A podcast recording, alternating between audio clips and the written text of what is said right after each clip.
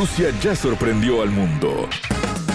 En Sputnik ahora queremos contarte más. Historias, curiosidades, sitios de interés, estilo de vida, destino Rusia. Bienvenidos, un gusto reencontrarnos. Hoy conocemos la historia de Ana Timofeva, quien nació en la ciudad rusa de San Petersburgo y hace cuatro años está viviendo en Montevideo, Uruguay. En el país sudamericano, Ana se desempeña como artista, realizando diferentes trabajos en puntillismo, como mandalas, cajas decorativas y hasta mates.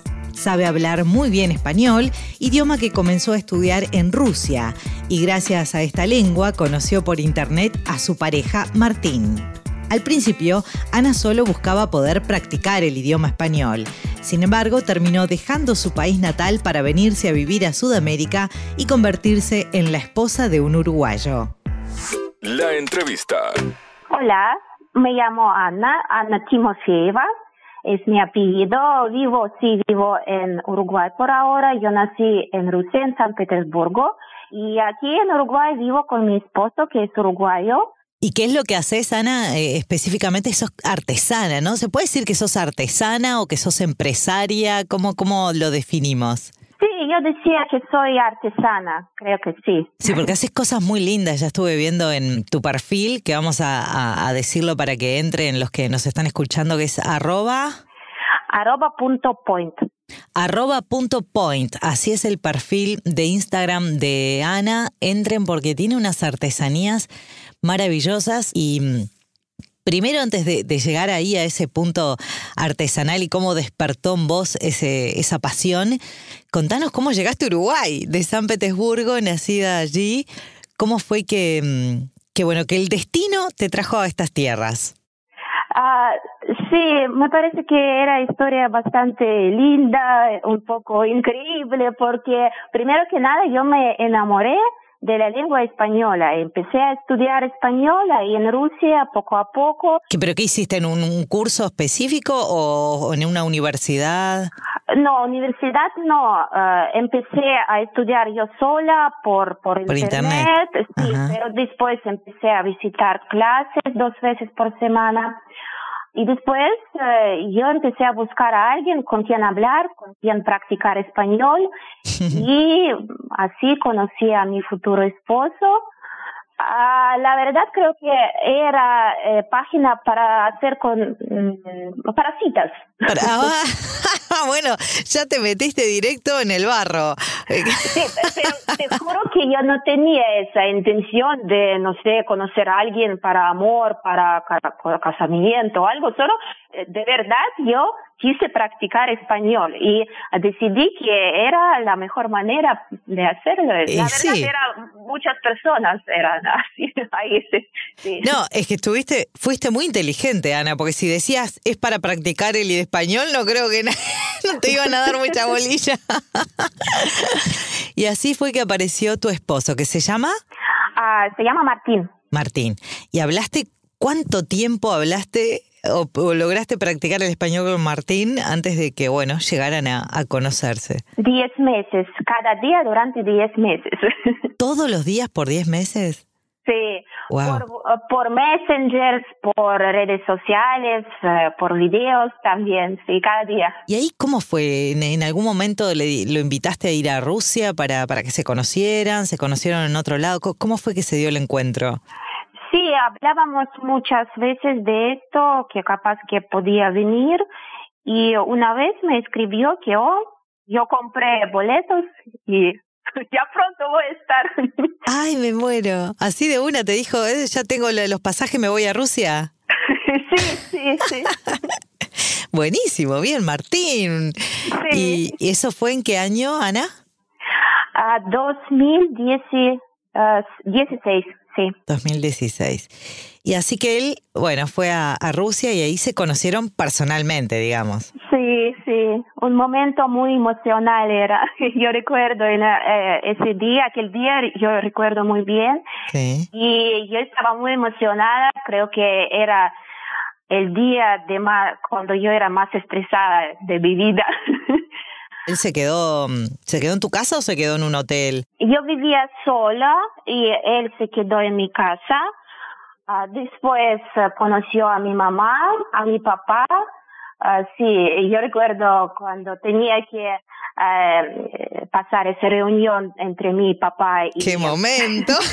sí, no, porque los ambos tenían muchos nervios porque papá me eh, llamaba para preguntar qué come, qué, qué, tengo que preparar, cómo tengo que vestirme. Ay, Y, y, y, partir también, y, cómo me he visto, qué, qué tengo que hacer, qué tengo que hablar.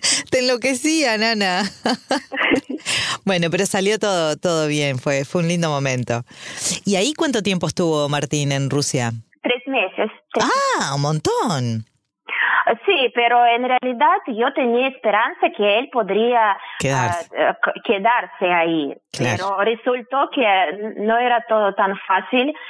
Por las leyes rusas es muy difícil obtener no solo ciudadanía, obtener también uh, residencia permanente o residencia temporal, así que él tenía que volver. ¿Y vos después qué, qué hiciste? ¿Te quedaste en Rusia o ya decidiste volverte con él a Uruguay? Uh, cuando él se fue, yo todavía no tenía una decisión que, que vamos a hacer.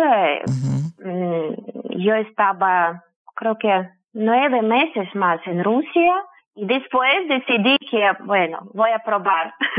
y ahí te animaste, Ana, con todo. Te viniste y, y bueno, ya te quedaste, ¿no, no volviste más? Uh, yo volví, yo llegué aquí um, en año 17. Ah, no, en el fin de 16 por fin yo llegué, y, pero uh, tuve que volverme a Rusia en año 2017 porque mi madre estaba chocada con, por un auto uh. y ella estaba muy grave, tenía un accidente, estaba en coma, en realidad era horrible porque yo no sabía si nadie podía decirnos si podría recuperarse o, o sobrevivir. Y sí, Ah. uh, tuve que volver. Sí, sí, por fuerza mayor, por, por un tema familiar, obviamente. Claro, era el momento muy triste porque yo no tampoco sabía si podría volver aquí a Uruguay o si mi esposo y cuándo podría ir, porque eh, tenía posibilidades que mi madre eh, nunca podría eh, recuperarse. O sea, yo cuando llegué a Rusia, ella todavía estaba en la cama, ella no podía hacer nada sola, no, no podía ir al baño, no sé, comer, apenas hablaba, todas esas cosas, pero rec- recuperó por fin. ¿Y ahí cuánto tiempo tuviste que quedarte en Rusia antes de volver a Uruguay nuevamente? Ah, yo volví a Rusia en marzo y después volví a Uruguay en 31 de diciembre del mismo año, de 2017. Para pasar año nuevo, para empezar el año nuevo en Uruguay. Sí. A ver, eh, hace cuatro años que estás en, en Uruguay. Eh, ¿Extrañas tu, tu, tu país o, o qué es lo que más, más allá de que tenés a- al amor acá en Uruguay, pero qué, qué es lo que más añoras de, de Rusia por ahí? ¿O qué fue lo que más notaste como diferente, ¿no? Cuando llegaste a Uruguay. Sí, yo extraño mucho a Rusia. Yo quiero volver, no para siempre, puede ser para unos meses y quise hacerlo, pero por esa pandemia todo se complicó un poco. Claro. Sí, pero ahora creo que puedo hacerlo. Yo cuando llegué a Uruguay, para mí todo era nuevo. Yo me sentía como un, una adolescente, decimos, que solo entra a una vida de adultos, eh, de independiente, porque, por ejemplo, las cosas que para los uruguayos son normales, yo no sabía mucho, o sea, cómo usar transporte público, cómo, eh, qué, cosas comprar en el súper, qué- dónde comprar, qué hago si necesito esto, muchas de esas cosas pequeñas y eh, tenía que aprender. Y la Por plata yo- también, ¿no? Porque eh, la- las monedas son totalmente distintas. Sí, Eso sí, pero yo acostumbré a pagar con tarjeta y tenía, por ejemplo, tarjeta en rublos y pagas y automáticamente se cambian en pesos. ¿Y la comida, por ejemplo, te, te adaptaste bien? ¿Te gustó la comida uruguaya? Yo aquí empecé a comer carne porque antes casi no comía, eh, no porque era vegetariana, porque no me gustaba mucho, pero aquí la carne de verdad es muy buena, de muy buena calidad, me, me gustó me gusta asado, sí. Ah, me gusta el postre, aquí yo probé la primera vez que se llama chajá, por ah, ejemplo. Sí, el chajá. Me gusta mucho. Sí, empecé a tomar mate, no tanto como mi esposo, pero de vez en cuando lo tomo. Mira. también, sí, sí. ¿Y el clima?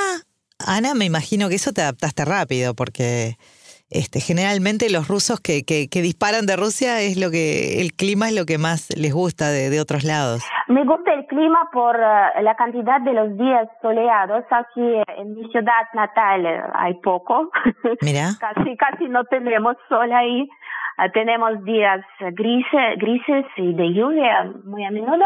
Aquí me gusta el sol, pero eh, quiero decir que yo y quiero decir que no solo yo, también bastante rusos aquí sufren mucho en el invierno uruguayo porque tienen mucho frío. Ah, Eso sí. sí, sí.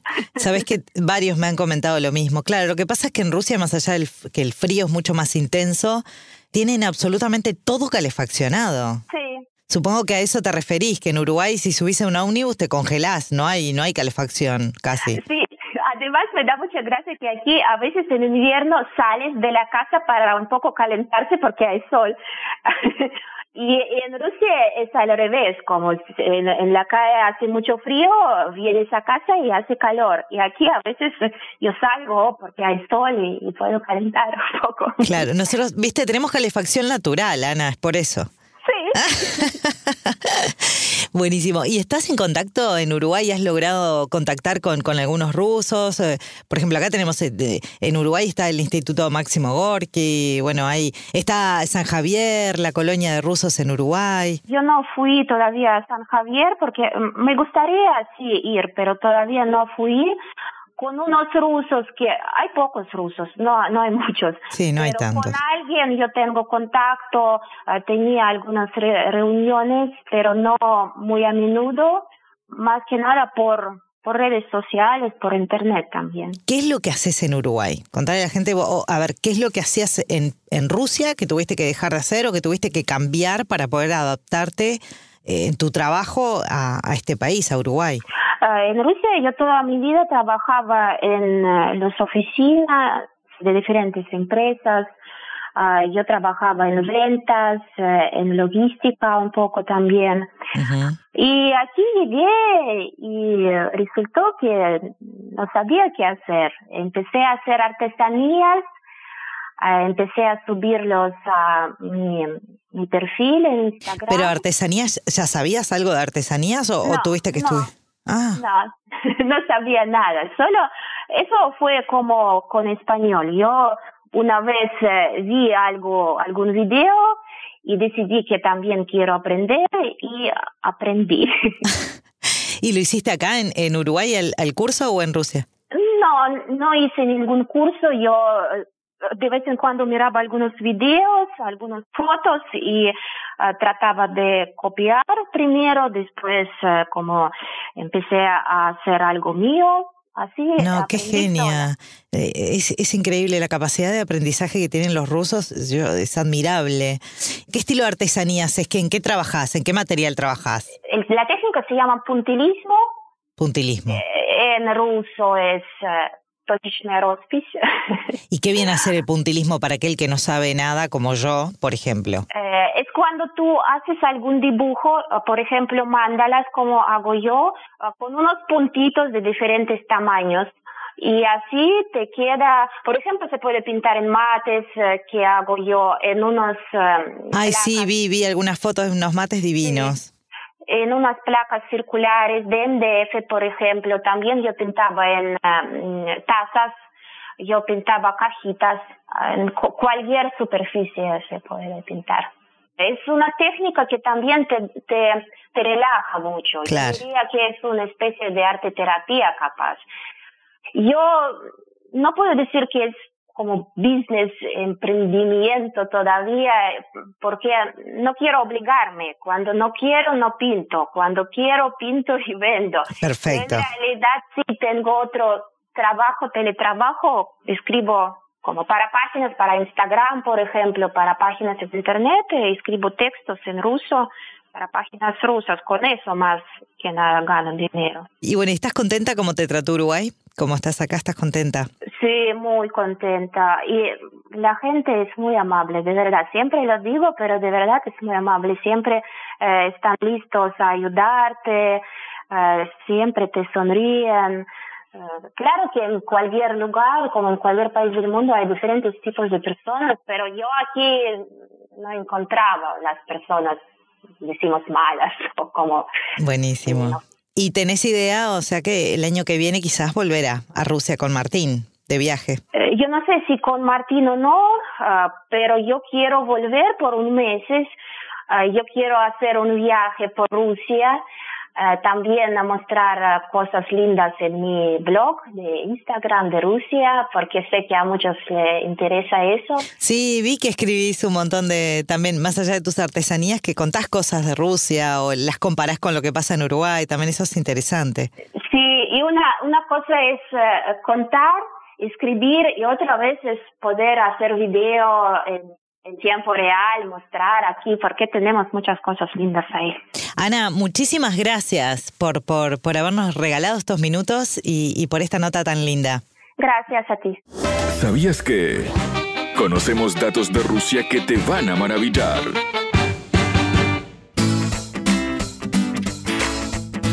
El puntillismo o divisionismo es una técnica y un estilo pictórico que consiste en crear dibujos mediante puntos que vistos de cerca se muestran como tales, pero de lejos recrean una figura completa y compleja. La técnica surgió a finales del siglo XIX. Paul Signac y su fundador George Seurat son los principales exponentes del puntillismo.